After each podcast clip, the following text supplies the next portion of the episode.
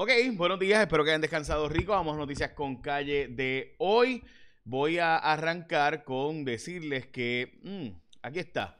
Hoy es el Día Nacional de la Espinaca. Así que si usted es fan de la espinaca, como Popeye, pues ya sabe. Popeye is a sailor. Eh, hoy también es el día de consideración sobre el tema de la epilepsia. Vamos a noticias con calle de hoy. Espero que hayan descansado rico, como les mencioné. Vamos a las portadas de los periódicos, pero antes, gente, tengo que hablarle de los trabajadores migrantes. Ayer entrevisté a la secretaria de la Gobernación en Telemundo, la entrevisté ayer en mi segmento día a día a las 2 y 55, y ella me admitió que esto de los trabajadores migrantes eh, llegó para quedarse. Grupos extranjeros, no solo, y esto como yo les he mencionado, sacamos nosotros esto hace básicamente un mes en J Rayo X, donde hayan estos grupos mexicanos con quienes hablamos allá y demás, eh, pues resulta ser que eh, no son solo estos grupos, también ha venido un grupo de dominicanos eh, previamente a recoger café e igualmente eh, grupos hondureños están planteando venir a Puerto Rico. Recuerda que estos son personas que cobran 4 dólares al día en sus respectivos países, algunos menos incluso, y vienen aquí a cobrar 7.25 la hora para repatriar las ganancias. Obviamente ese efecto está ahí. También grupos de haitianos quieren venir a trabajar en la construcción, no solo en el tema agrícola. Específicamente hay unos acuerdos y tratados entre Estados Unidos y esos países donde les permite traer trabajadores migrantes. Estados Unidos trae trabajadores migrantes eh, para trabajar, ¿verdad? En diferentes áreas y demás. Pero sí, eso es bastante común allá en Estados Unidos y aquí también había pasado previamente. De hecho, los puertorriqueños muchas veces fuimos trabajadores migrantes a diferentes estados, incluyendo Hawái, Nueva York y obviamente así se crearon estas estos grupos, ¿no? Así que estos trabajadores mexicanos y otros extranjeros llegaron para quedarse, según me dijo ayer la secretaria de la gobernación. Obviamente le pregunté, la parte más importante es, ok, esto es permanente cuando sacar los fondos del PUA, desempleo y demás. Y ahí ella me dijo que eh, esto llegó para quedarse de nuevo porque hay muchos trabajos que simplemente no hay mano de obra por igual disponible para hacerlo. Eh, ya le dije que cuando vamos a hacer que no pierdas ayudas si trabajas, porque además de los cupones, que no lo pierdes si trabajas en agricultura, otras ayudas sí. Y dice, me dijo que eso está negociándose ahora actualmente con la, con la administración Biden y que lo van a seguir tratando de hacer. Bueno, como ustedes saben, en el canal de Suez hubo un barco que se encalló y ha causado un problema muy serio y moverlo ha sido, ese, para que tengan la idea de cuán grande es el barco que está ahí encallado, eh, es del tamaño un poquito más grande que el Empire State Building. O sea, una cosa gigantesca. Eh, y ha causado un tapón brutal, así que se espera que cualquier ¿verdad? tráfico de materiales y demás, pues va a atrasarse un poco. El estado de Georgia ha quitado el derecho al voto de un montón de personas a través de diferentes mecanismos de identificación y demás, que como ustedes, todo el mundo sabe, se hacen este tipo de prácticas para evitar el voto de los afroamericanos en los Estados Unidos de las minorías, luego de que, ah, ¿verdad? Stacey Abrams y otros lograron inscribir a montones y montones de personas afroamericanas al punto de que Georgia se convirtió en estado que votó por Joe Biden. Ayer salió un estudio publicado en el New York Times donde eh, básicamente el countdown se llama eh, la publicación. Esto es una mujer científica de Mount Sinai que en Nueva York que plantea que hay una reducción del tamaño del pene debido a los cambios climáticos y la contaminación ambiental. Pero no solo es disminución del tamaño como noticia, obviamente eso se usó para eh, buscar ¿verdad? difundir más la noticia. También ha habido un problema en el conteo de espermatozoides, alterando el desarrollo reproductivo masculino y femenino, poniendo en peligro obviamente el futuro de la raza humana. Y eso pues es lo que eh, se ha publicado, que es sumamente importante, esto debido a la contaminación ambiental. Dicen que Greta Thunberg dijo, los espero en la próxima marcha y protesta. Ok, entre el silencio, por si acaso lo dijo Skim, eh, entre el silencio y la oposición, los senadores y senadoras, eh, ah, sobre el tema de las terapias de conversión. Este tema de las terapias de conversión, ayer un grupo de senadores se planteó como que estaba en contra del proyecto, otros a favor, la mayoría aparenta estar a favor, pero hay otros que guardan silencio, entre ellos eh, los votos a favor cambiaron, eh, incluyeron a Rosamar Trujillo y también Rubén Soto y Ada García Montes han dicho que todavía eh, están en contra de esos del proyecto que prohíbe las terapias de conversión en Puerto Rico, supuestamente porque es demasiado amplio. dijo la senadora Joan Rodríguez Bebe que ya está de acuerdo en prohibir las prácticas que se han planteado como abusivas o humillantes o ¿verdad? electroshocks y todo ese tipo de prácticas, pero que si un padre quiere llevar un hijo para la iglesia para que oren por él, pues que eso no se puede prohibir. Y también, obviamente, como saben, ha habido otros, otras personas como Keren Riquelme y Gregorio Matías que han indicado que votarán en contra del proyecto. Carmelo Ríos dijo que va a votar a favor y Ramón Ruiz Nieves dice que todavía no ha tomado una decisión. Marisa Jiménez y Wanda Soto son senadoras PNP en la comisión. Jiménez dijo a El Nuevo Día que han tenido reuniones con grupos de la comunidad LGBT cristianos y que no divulgarán el juicio, su juicio, o sea, cómo van a votar y demás. Gretchen Howe, también integrante de la comisión, dijo que se opone a cualquier tipo de maltrato, pero que también esperaría a que terminen las vistas para hacer sus expresiones públicas sobre este proyecto de terapia de conversión. Una joven puertorriqueña que estudió en el Colegio de Mayagüez y en Londres School of Economics entró a la Universidad de Harvard, así que Adriana Paola Bones Ortega. Siempre me ha dado risa que decimos, Bones, presumo que, ¿verdad? Eh, es Bones y no Bones, pero Adriana Paola Bones Ortega, eh, felicidades. Harvard y London School of Economics, Londres School of Economics, London School of Economics, eh, lo que me resume que yo quisiera tener, este, y a lo que yo quisiera dedicarme, por si acaso, en serio, si ustedes me dijeran a mí, considero una beca para irme a estudiar en la Universidad de Chicago, el doctorado de Economía, probablemente dejaría todo lo que hago. Pero bueno, este, pues no, así no es la vida. Oye, también, esto sí que está bien chulo. Miren ese vehículo que ustedes. Ah, María. y el e-tron. Tienen que verlo, gente. Tienen que ir a probarlo. Ese e-tron. Tienen que verlo, gente. Audi e-tron 2021. Desde 0% APR. Bono de 4 mil dólares. y usted sabe, este mes vas a hacer los cuatro anillos tuyos en Audi San Juan para que la innovación, esa innovación, esa innovación te muestre el camino. Ya sabes, el Audi e-tron desde 0% APR y bono de 4000. Vete, montate y ponle el chambón para que tú veas cómo eso, el torque se mueve en ese e-tron.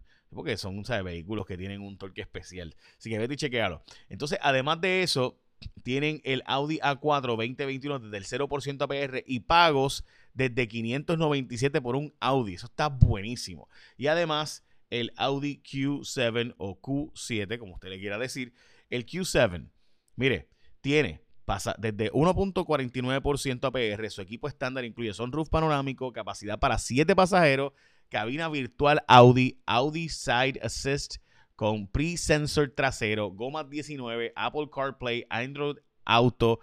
¿Qué más tú quieres? Todos los modelos tienen garantía de 4 años, 50 mil millas y mantenimientos incluidos. Más detalles en el dealer.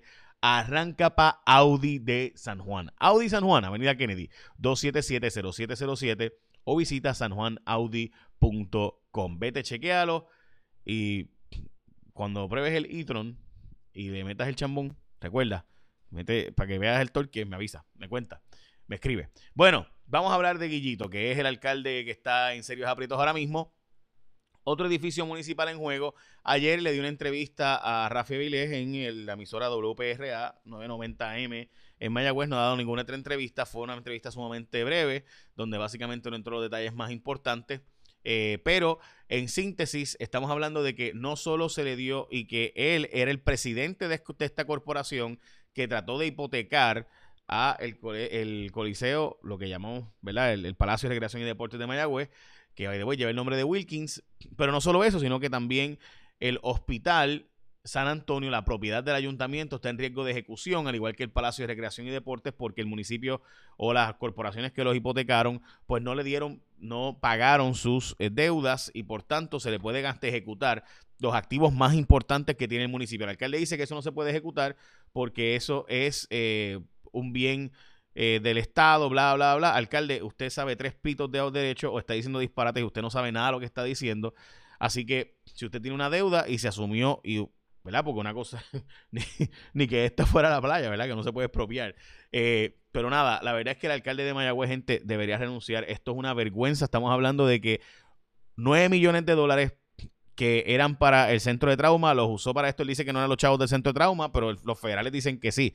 Entonces el FBI dice que fueron, que, y la Fiscalía Federal dice que fueron los chavos que se dieron para el centro de trauma, los 9 millones que se perdieron, y el alcalde dice que no, que no fueron los fondos del centro de trauma. Entonces ahí dice que no le podemos creer a los federales, pero cuando el director del FBI dijo que el municipio fue la víctima de la extorsión, ahí sí, sí le pueden creer a los federales. Mire, el documento es obvio. Una cosa es que usted haya cometido un delito porque usted sabía lo que estaban haciendo estos sujetos y otra cosa es que usted fue negligente en el cumplimiento del deber e irresponsable como alcalde y usted debería renunciar si tiene algo de vergüenza.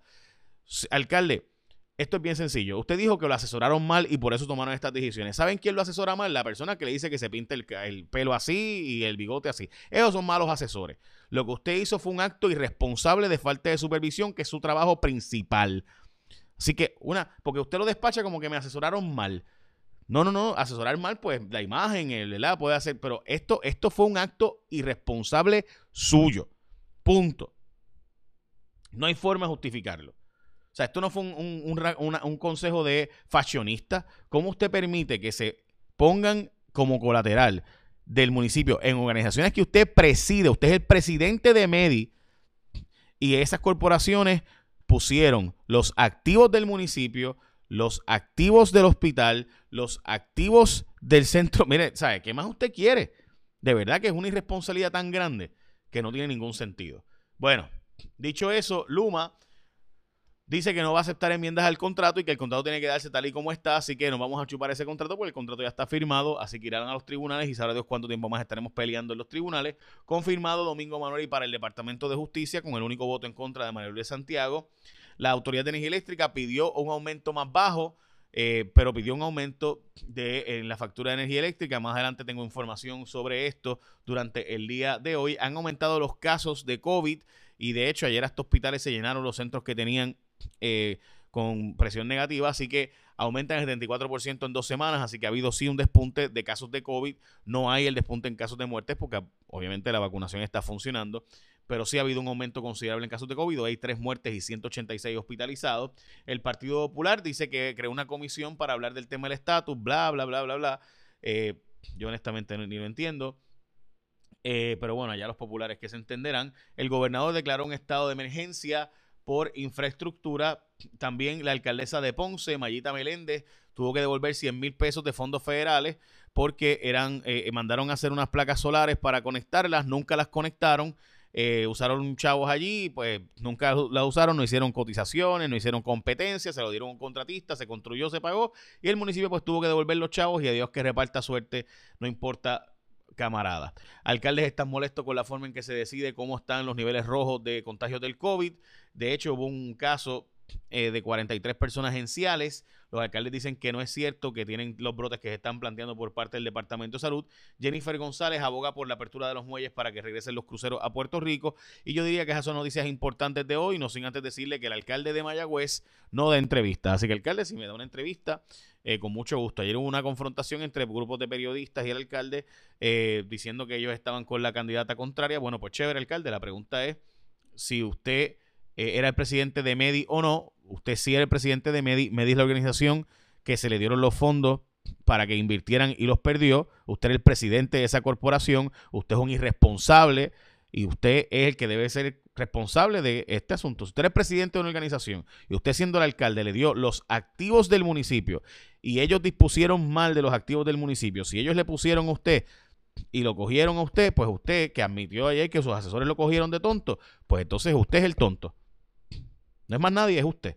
Así que yo espero que haya consecuencias y que la legislatura de Puerto Rico como poco haga una investigación si es que tienen babilla, si la legislatura municipal de Mayagüez no sirve para nada y no le va a hacer ninguna investigación, pues mala de ellos.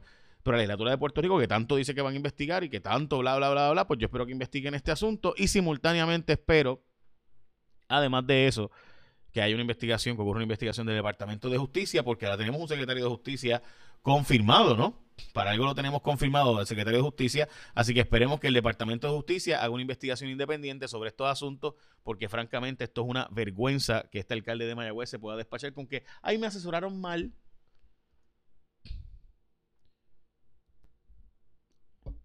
Que tengan un día productivo, échame la bendición.